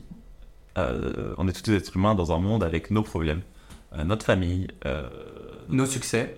nos succès avec tout Nos en fait, tu vois. Ouais. Et sauf que euh, bah, si un jour ça va pas bien et que tu vas retransmettre ta colère sur quelqu'un, bah, le soir, tu vois, euh, euh, bah, cette personne va mettre ça sur sa femme, sur son mari, peu importe, euh, quand il va rentrer à la maison, ou sur ses enfants. Et en fait, tu vas toujours avoir une chaîne en fait comme ça, jusqu'à euh, limite soit euh, la femme, soit l'enfant qui va être là, bon, bah oui, enfin je prends et puis je sais plus quoi faire, tu vois. Et, et c'est juste en fait à quel moment t'arrêtes la chaîne, tu vois, Ouais, de ça. Moi, ça fait du coup depuis que je suis parti en voyage que je me suis pas mis en colère. Donc Ouais. ça fait 4 ans et demi c'est fou. que je suis pas en colère en fait. T'énerve pas. Je rigole. Non, mais parce Ouais, que- c'est fou. Mais parce que j'ai plus besoin en fait. Hmm. C'est-à-dire que j'ai plus besoin d'être en colère parce que euh, tout ce que je ne peux pas contrôler, c'est-à-dire que là, tout ce qui se passe en ce moment dans le monde, etc., oui, ça m'énerve. Oui, je comprends pas, oui, je suis totalement contre la guerre et, et je trouve ça fou que ça puisse encore exister. Mais le problème, c'est que si je suis en colère pour ça, en fait, je m'en sors jamais. Ouais, c'est ça. Parce Pour que moi, moi, c'est quelque chose d'incontrôlable. Mais je peux pas. Euh, ouais. C'est c'est ça, c'est euh, typiquement hier soir, je prends le métro et, euh, et on me demande de sortir du métro parce qu'il y a un problème, etc. Tu vois tout le monde qui commence à s'énerver, commence à être vraiment. Tu sens qu'ils se crient Ouais, ils les sont gens. tu vois. tendus parce qu'ils vont être en retard. Enfin, c'est souvent des consommateurs, ils sont en retard, Et, ils euh, voulaient vite rentrer chez eux. Ouais, Et en fait, toi, t'étais dans un. bah, moi je suis là, bah ok en fait. Ouais, Parce que qu'est-ce que tu veux que j'y fasse Ouais. C'est-à-dire que ma colère va servir à rien, à part euh, créer une boule en moi qui, qui va continuer comme ça, tu vois. Au final, bah, c'est ok, j'ai attendu des bus deux heures en Asie, voire des bus qui venaient jamais. J'assure qu'un métro qui est en retard de 10 minutes, enfin, tu vois, Ouais, c'est mécanique. On a un réseau ferré en France, à Paris quand même, qui est le plus, un des plus grands du monde, Mm. qui nous amène où on veut de 5h du matin à 1h du matin. Enfin, en vrai, c'est énorme, tu vois, genre tout ce qu'on peut, on peut aller dans toute l'île de France avec notre carte Navigo. ouais. Euh, c'est assez incroyable, en vrai, il y a Mm. très peu d'endroits où tu peux faire ça. Ça rejoint un peu ce que tu disais tout à l'heure, le fait juste d'accepter toutes les émotions qui viennent. Là, ok, bah tu vois, enfin, c'est juste du, encore une fois du lâcher prise, mais t'acceptes du fait que. Ouais, c'est juste. bah, euh, C'est une situation. Dans deux heures, je m'en souviendrai déjà plus. Pourquoi se ça. prendre la tête pour ça. C'est ça en fait, c'est euh, oui accepter ses émotions, mais euh, encore une fois, alors, on pourrait dire oui, mais du coup il y a l'émotion de la colère, on doit l'accepter, etc. Non.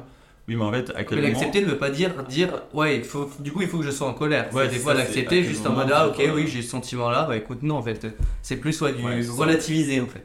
Clairement, c'est euh, à quel moment j'arrête, je lâche prise totalement. Ok, trop bien. Alors j'ai une question qui est que, du coup, tu vois, on a parlé de ton pré-voyage, pendant le voyage, Mhm. post-voyage. Euh, est-ce que, du coup, aujourd'hui, tu te sens beaucoup plus en adéquation avec toi-même? Et est-ce que tu as, du coup, un peu l'impression d'être euh, beaucoup plus épanoui? En gros, me faire, comme tu le disais tout à l'heure, un peu ce résumé de, bah, en fait, de ta vie jusqu'à maintenant. Euh, voilà, psychologiquement parlant, comment tu le ressens, comment, Mhm. voilà, quels ont été un peu ces, ces points forts et quel est un peu le conseil que tu pourrais donner à, aux gens bah, qui nous écoutent, un, comment dire, un, quelqu'un, tu vois, qui a connu un vide dans sa vie, hein, Mhm. toi, tu vois, t'étais pas épanoui, t'étais pas heureux à une période, quel, quel conseil tu pourrais leur donner? Alors clairement, si vous pouvez voyager seul déjà, moi c'est le premier conseil parce que c'est ce qui me tient le plus à cœur. Mais même si c'est une semaine, je vous demande pas d'aller en Asie en fait, quoi que ce soit. C'est euh, vous avez une voiture, vous pouvez partir en voiture tout simplement et aller, euh, je sais pas, dans une auberge en France. Euh, moi j'ai construit des maisons en Nouvelle-Zélande, mais il y en a plein comme ça. Vous avez un site qui s'appelle workaway.info où vous avez plein de gens, de familles qui proposent de- des services contre un logement. En vrai, tu peux voyager gratuitement. fait. Ouais. Tu vois, Tu peux faire toute la France gratuitement. euh, alors, enfin gratuitement en train on va dire, ou tu peux aller dans des familles. Hmm. Et pareil dans le monde entier en fait. Euh, quand on m'a dit moi j'ai de la t'as trop de chance de voyager, j'étais là combien coûte ta voiture? Ah bah 15 000 euros. Bah 15 000 euros tu pars de ça en Asie en fait. Ouais. Donc en vrai c'est juste une question de priorité. Hmm. Quelles sont vos priorités tout simplement? Euh, Après on parlait tout à l'heure de l'entourage. Hmm. Alors, moi je me suis recréé des amis, enfin je me suis recréé tout un entourage en fait. Un cercle, ouais. Un cercle d'amis, euh, dont certains que j'ai aussi euh, virés parce que parce qu'il y a des choses qui ne convenaient pas Hmm. et que maintenant je perds plus trop de temps en Mm. fait. Euh, alors surtout sur le mensonge en fait, à partir du moment où, du moment où on me ment sur des choses basiques, j'ai pas trop de temps à perdre non plus. Euh, maintenant j'ai 32 ans et j'ai plus, euh, bah ça m'intéresse pas en fait Hmm. d'être avec des gens qui vont pas me pousser vers le haut, qui vont jamais être heureux, qui veulent pas écouter, qui veulent jamais rien créer de leur vie. Euh, alors je demande pas à tout le monde d'être entrepreneur, hein, c'est pas du tout ça, c'est juste euh, quand tu te plains tous les jours de ton travail, euh, change en fait. Ouais. Alors moi j'ai quitté je sais pas combien de CDI, vraiment, enfin, quand je te dis j'ai fait plein de métiers, c'est parce que je teste, j'adore, euh, j'aime plus, enfin c'est juste tester. Ouais. Et tu vois, j'ai ma petite soeur qui a 20 ans, euh, qui forcément sait pas trop euh, dans quoi elle veut se diriger parce qu'elle fait un test. Et au final, elle est un peu, bon, bah, tout le monde est déjà à la fac, tout le monde fait ça. Mais non, en fait, arrêtez de prendre la tête. Juste, faites votre vie et faites des tests surtout. Hmm. Moi, si je devais recommencer euh, ma fac, je pense que j'irais- déjà, je pense que je n'irais pas à la fac en vrai. Je ne Ouais. pas de pas aller à la fac, c'est hyper important parce que ça m'aide à trouver du travail facilement en cas de besoin, surtout en France. Mais c'est vraiment, je pense que je testerais plein de choses. Hmm. Et je perdrais peut-être des années de plus à la fac, tu vois, mais je testerais l'informatique. euh, moi, je voulais aller en économie à la base. Enfin bref, je testerais des choses et savoir ce que j'aime vraiment. Hmm. C'est un peu des petites étapes, des petits pas qui fait que tu arrives Ouais, ça. d'un moment à trouver. euh, Et, euh, et clairement, se former en fait. Enfin, t'as envie d'apprendre un truc, mais passe 20 minutes par jour à apprendre quelque chose. Et, Ouais. et puis voilà, à la fin de l'année, t'auras 100, euh, t'auras, fait plus de 100 heures sur ce truc, et puis c'est cool, tu vois. Hmm. Je veux dire, tu peux apprendre des choses. J'ai appris la photo euh, quand je suis rentré en France parce que, parce que j'adore ça. T'adores ça, ouais. Donc, J'ai acheté un appareil photo euh, pas cher sur mon coin. Euh, J'étais sur YouTube et puis j'apprenais la photo. Tu vois, les réglages, je comprenais rien du tout, mais j'ai appris. Et puis après, j'ai acheté des petites lumières. Et puis petit à petit, ça vient, tu vois, t'as Mm. envie d'apprendre la guitare, fais de la guitare. Ouais. En vrai, faites. Ce qui... En fait, c'est surtout trouver vos passions. Trouve, à partir du moment où tu as ta passion déjà, tu as envie de faire du dessin, bah go dans une école de dessin. Tu vois. Ouais. Enfin, je veux dire, il y a plein de choses que tu peux faire. Tu as envie de faire du jazz. Enfin bref. Fais-le. C'est-à-dire, apprends. T'es, en fait, personne te force à faire quoi que ce soit. Et apprends à te construire un peu seul aussi.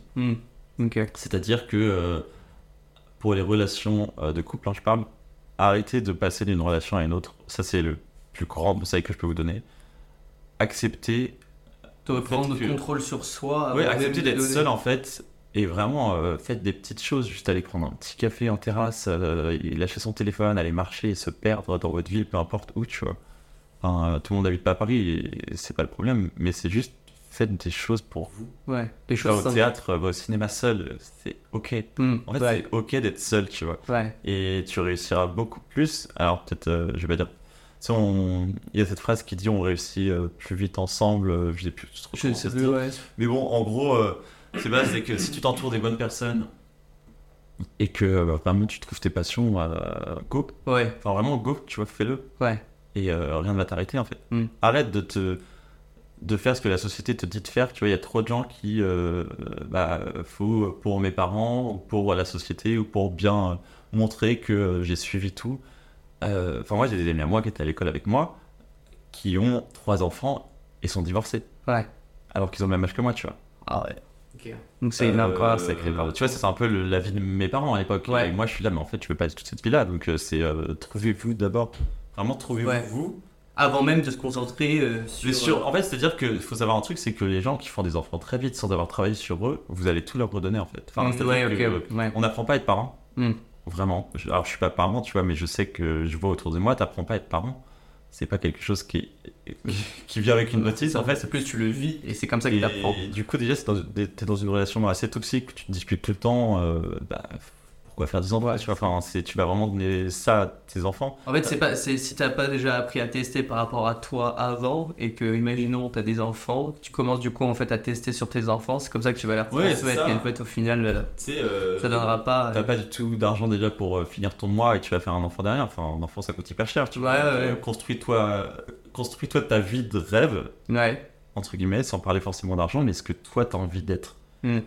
et oui t'échoueras et oui, tu réussiras. Euh, moi, mon voyage, c'était hyper dur. J'ai pleuré seul dans mon coin euh, un bon nombre de fois. Pas cacher, tu vois. J'étais là, mais je suis tout seul. Qu'est-ce que je fous là? Enfin, quand j'étais à l'aéroport, au début, j'étais genre, pourquoi je fais ça, tu vois? Hmm.